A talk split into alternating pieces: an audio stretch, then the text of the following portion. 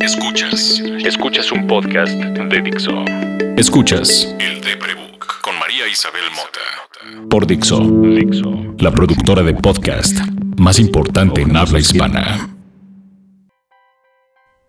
Si estás escuchando esto, muchas gracias.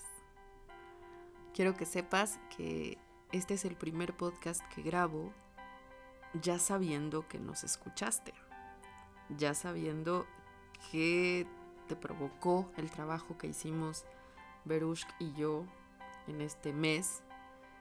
Quiero que sepas que agradezco mucho el tiempo que le hayas dedicado a escucharnos, que le agradezco mucho la generosidad a todas las personas que escribieron comentando algo, que me conmueve y me hace muy feliz saber que el esfuerzo que estamos haciendo Verónica y yo y Margarita Nava que hace las ilustraciones e Ignacio Ceguera que las vectoriza, Adriana Pérez Figueroa que me ayuda con algo en las redes sociales, está sirviendo, está provocando, está buscando que cada vez más personas se enteren que la depresión no es un adjetivo, que es una enfermedad.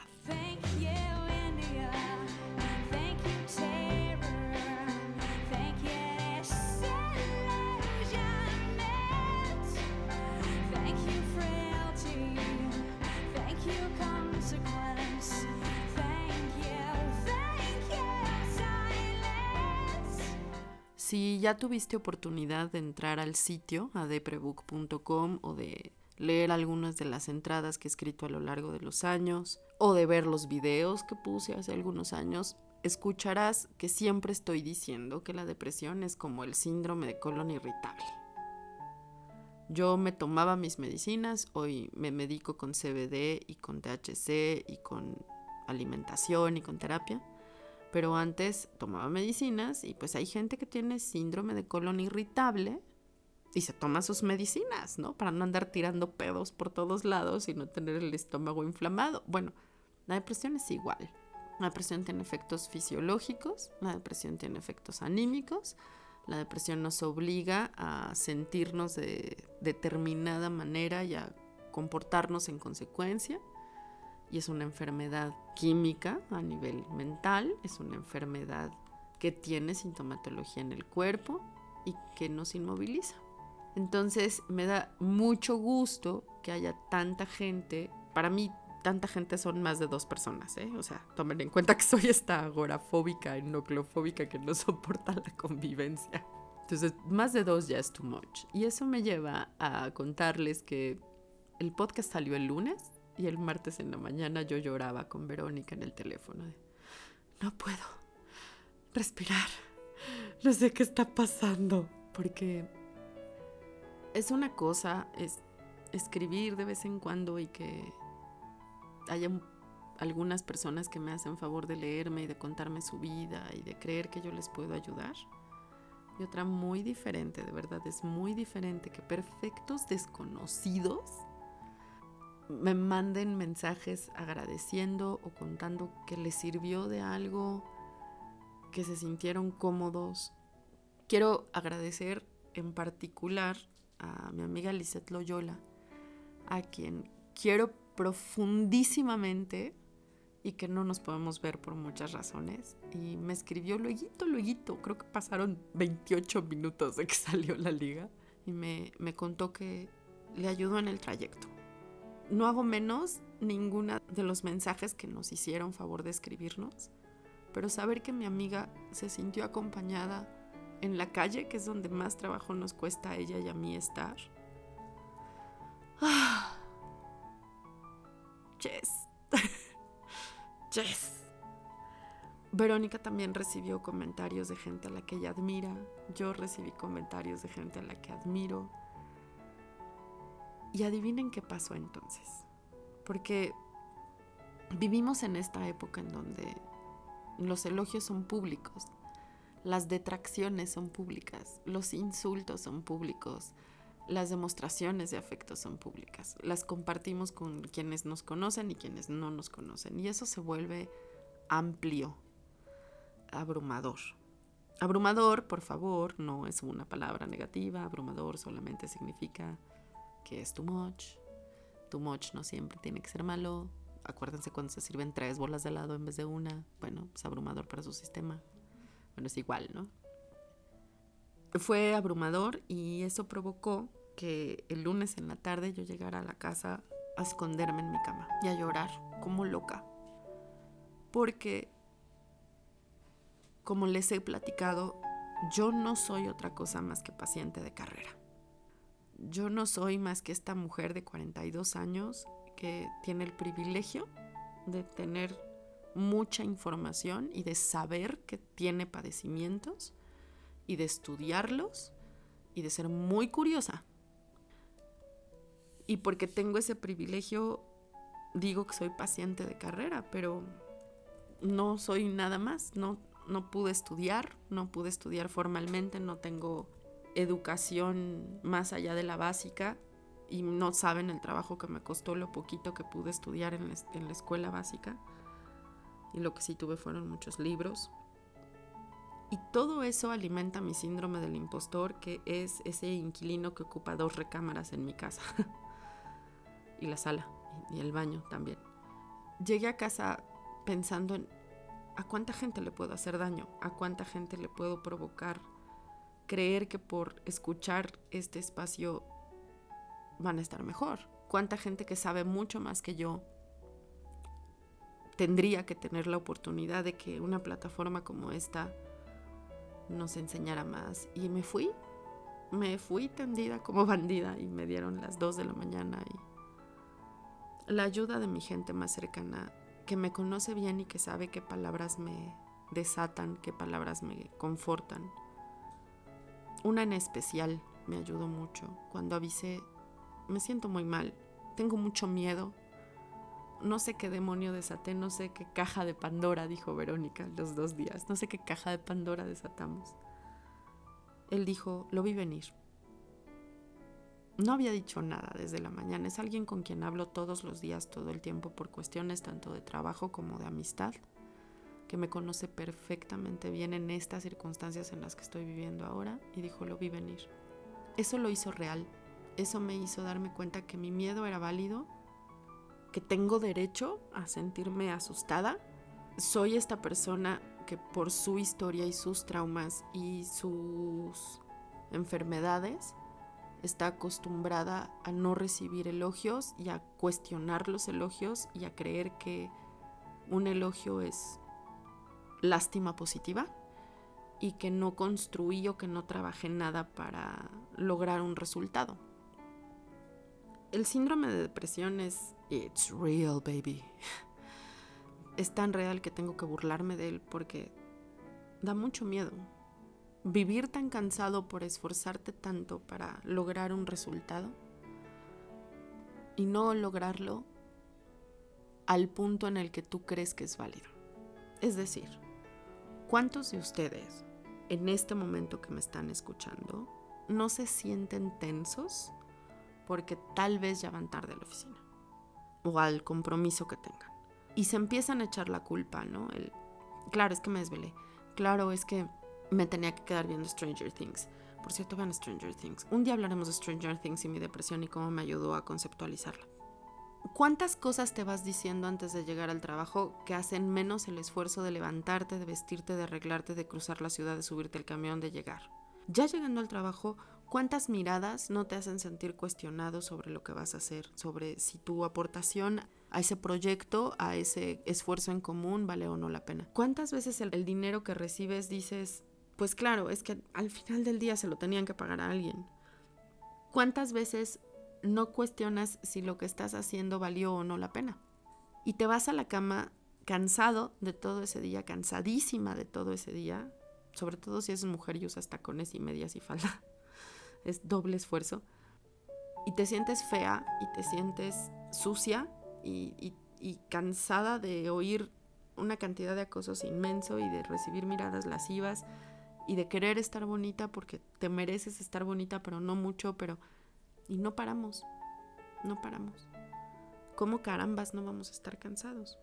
Me da mucho miedo el síndrome del impostor. quisiera que no fuera cuestionable o, reprochable decir lo hice bien y está bien.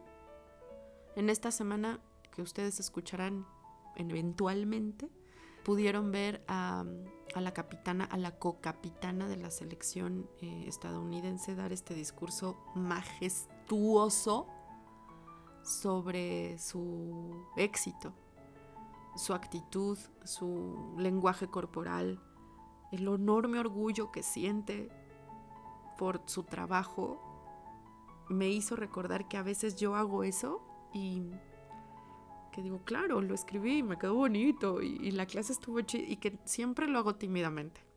Y pienso en todas las mujeres que toman clase conmigo en, en Mutant, qué mal les hago, qué daño les hago no, no creyéndome que lo que sé hacer lo sé hacer bien aunque no fui a la escuela, aunque no estoy titulada de una universidad, aunque no me gano los millones de pesos o los miles de pesos de otros sueldos, aunque nunca he tenido los cargos rimbombantes, aunque nunca he podido mantener un empleo por más de un año, no importa, no importa. Esos aunques no me sirven, esos aunques le dan de comer a mi síndrome del impostor.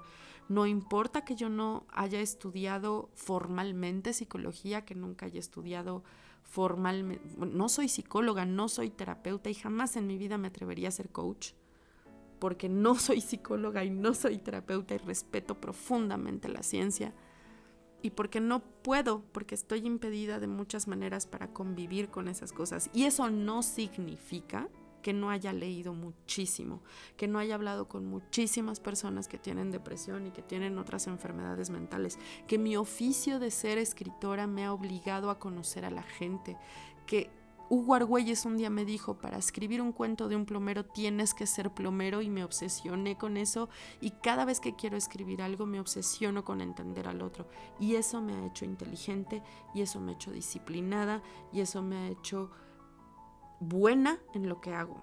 Si pudieran ver cómo estoy gesticulando para tratar de agarrar valor para decirlo, se reirían. Me cuesta mucho trabajo. Y supongo que a ustedes también, porque lo que yo tengo es terriblemente común. Y creo que a eso también se debe la enorme respuesta que recibimos. Efectivamente, como dije en el primer podcast, la depresión no es un adjetivo. La depresión no es esa otra palabra con la que aderezamos la tristeza profunda. Es una enfermedad. Y yo vivo con ella. Todos los días, desde que me acuerdo. Y vivo con mi síndrome del impostor. Y vivo con mi síndrome de personalidad limítrofe. Vivo con mi síndrome mesiánico, y vivo con un montón de otras etiquetas que me duelen porque las entiendo. ¿Ustedes han oído a alguien cuando le da cáncer contarlo? Yo y a mis papás. Y el miedo que tenían de morir en dolor es el miedo que tiene cualquier paciente de cualquier enfermedad. Y la depresión es una. Y la consecuencia real de la depresión, el riesgo real al que estamos sometidos es el suicidio. Y para nosotros suicidarnos es una solución porque estamos en dolor, no porque queramos huir. Por eso nos duele tanto cuando nos dicen que le echemos ganas, cuando nos dicen ánimo. Quisiéramos tenerlo. Por eso nos duele tanto cuando nos dicen yo también estoy triste, yo también la paso mal, Ojalá yo sintiera la tristeza. Ojalá yo sintiera la tristeza real. Yo lo que siento es este abrume de emociones que además son tan ruidosas y se sienten tan fuerte que terminan por aplanarse y ser las mismas. Y entonces nada vale la pena. Me da mucho miedo hablar de depresión en un micrófono porque creo que los contagio me da mucho miedo que lo que yo les diga los pueda enfermar. Pero tengo esperanza en que al oírme quieran buscar ayuda. Una de las reacciones al Deprebook fue una de mis alumnas a quien no había hablado hace mucho tiempo, recordándome que en una de mis clases de redacción, por otras razones, me preguntó cómo se escoge terapeuta en el poquito tiempo que me queda y solo para curarme en salud. Que me hagan caso y busquen ayuda. Porque si estoy viva y puedo hacer esto, que ustedes ya dijeron que les sirve, es porque he tenido mucha ayuda profesional. Les quiero decir tres cosas sobre cómo encontrar terapia. Uno, si no tienes dinero y no tienes trabajo, pide ayuda a tus amigos. Investiga cuánto cuesta una consulta por donde estás. Yo he tenido terapia por 350 pesos y he tenido terapia por 1200 pesos. Investiguen qué opciones tienen cerca, físicamente cerca. Eso es muy importante porque a nosotros nos abruma salir. ¿Cuánto cuesta cada esas consultas? Junten esa lana. Si la tienen que pedir prestada, pídanla prestada. Si la pueden juntar porque todavía consiguen trabajar, júntenla de poquito en poquito, 50 pesos todas las semanas y la van a juntar. Ya que tengan lo de dos consultas, pregúntenles a sus amigos que ya van a terapia cómo les va y qué clase de terapeuta es y pónganse a investigar en los sitios de medicina, en la UNAM, Medline, en sitios oficiales de médicos, no se vayan a blogs qué tipos de terapias hay. Van a encontrar cognitivo-conductual, van a encontrar psicoanálisis. Investiguen qué son cada cosa y vean qué podría servirles. Y entonces consigan cita con dos terapeutas y vayan con su celular bien cargado y se sientan y no entren directo a hablar de su mamá y cómo los maltrató. Entren directo a preguntar, oye, ¿qué clase de terapia das?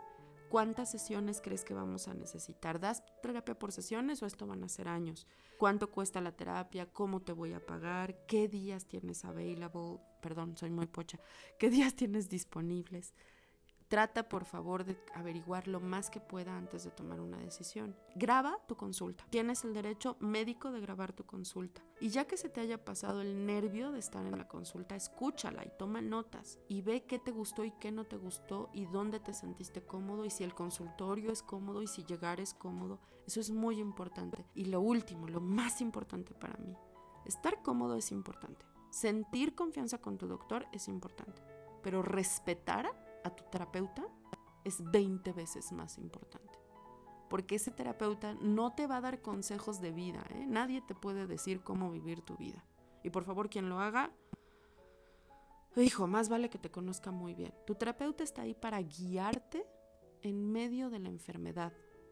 No está ahí para solucionar tu depresión, no está ahí para decirte qué hacer, está ahí para guiarte y ofrecerte tratamiento que bien puede ser medicina, que bien pueden ser ejercicios de escritura, de convivencia, de, de provocarte salir a la calle, de entender tus miedos. Si necesitas ayuda y quieres platicar con más gente, por favor entra a eldeprebook.com y vas a encontrar una pestaña que dice foro. Es un espacio gratuito y anónimo donde tú puedes llegar a escribir lo que se te dé tu gana. Si alguien encuentra un comentario negativo, me lo reporta a mí y yo lo quito. Alguien que se esté burlando de otra persona por su padecimiento, entro y lo quito. Nadie ahí es experto, nadie ahí es terapeuta. Hay terapeutas que entran también a desahogarse, pero es un asunto anónimo. Es un espacio que creamos única y exclusivamente para que tengas dónde ir a hacer diarrea mental, porque es necesaria. Si no tienes oportunidad de ahorrar, de pedir ayuda a amigos, porque también pasa, grábate. Abre el micrófono de tu celular y grábate. Y déjalo descansar. Una semana después, escúchate. Haz notas. Lleva un diario. Analiza tus ideas. No es igual porque no estás entrenado, pero te va a ayudar a desahogarte. Espero que este podcast de agradecimiento y miedo también les sirva. Espero que lo sigan compartiendo. Espero que me tengan mucha paciencia si me tardo en contestarles. Espero que les siga sirviendo, de verdad espero que les siga sirviendo. Y espero que nos escuchemos la siguiente semana. Yo soy arroba María Isabel Mota en Twitter y puedes seguir al Deprebook como arroba el Deprebook en Twitter, Instagram y Facebook y puedes entrar al foro en el deprebook.com. Y este podcast lo puedes escuchar en dixo.com, en Spotify y en iTunes. Don't be cautious, don't be kind. You committed, I'm your crime. Push my button anytime. You got your finger on the trigger, but your trigger finger's mine. Silver dollar.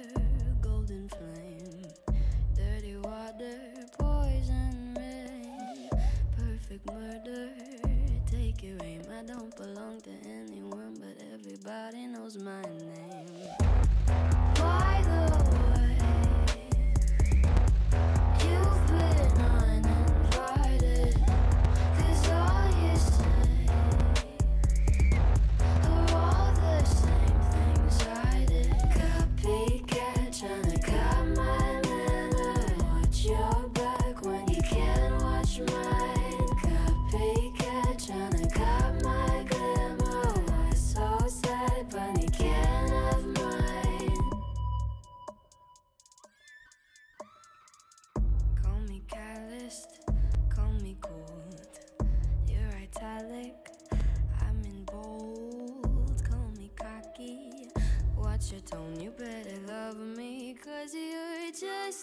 good.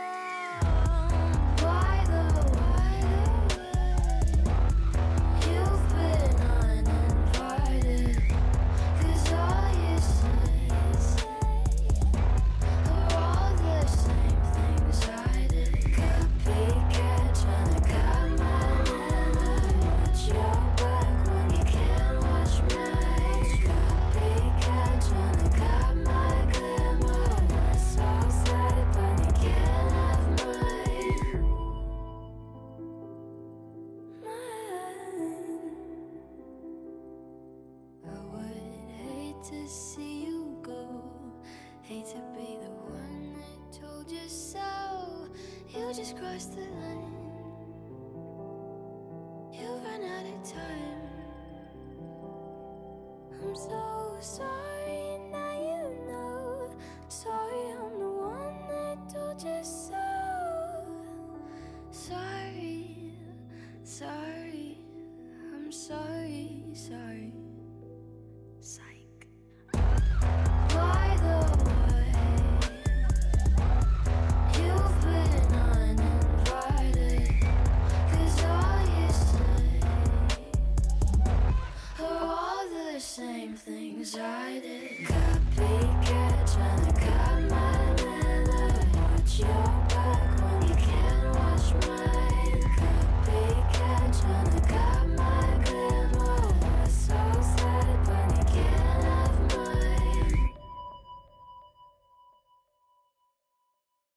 Dixo presentó.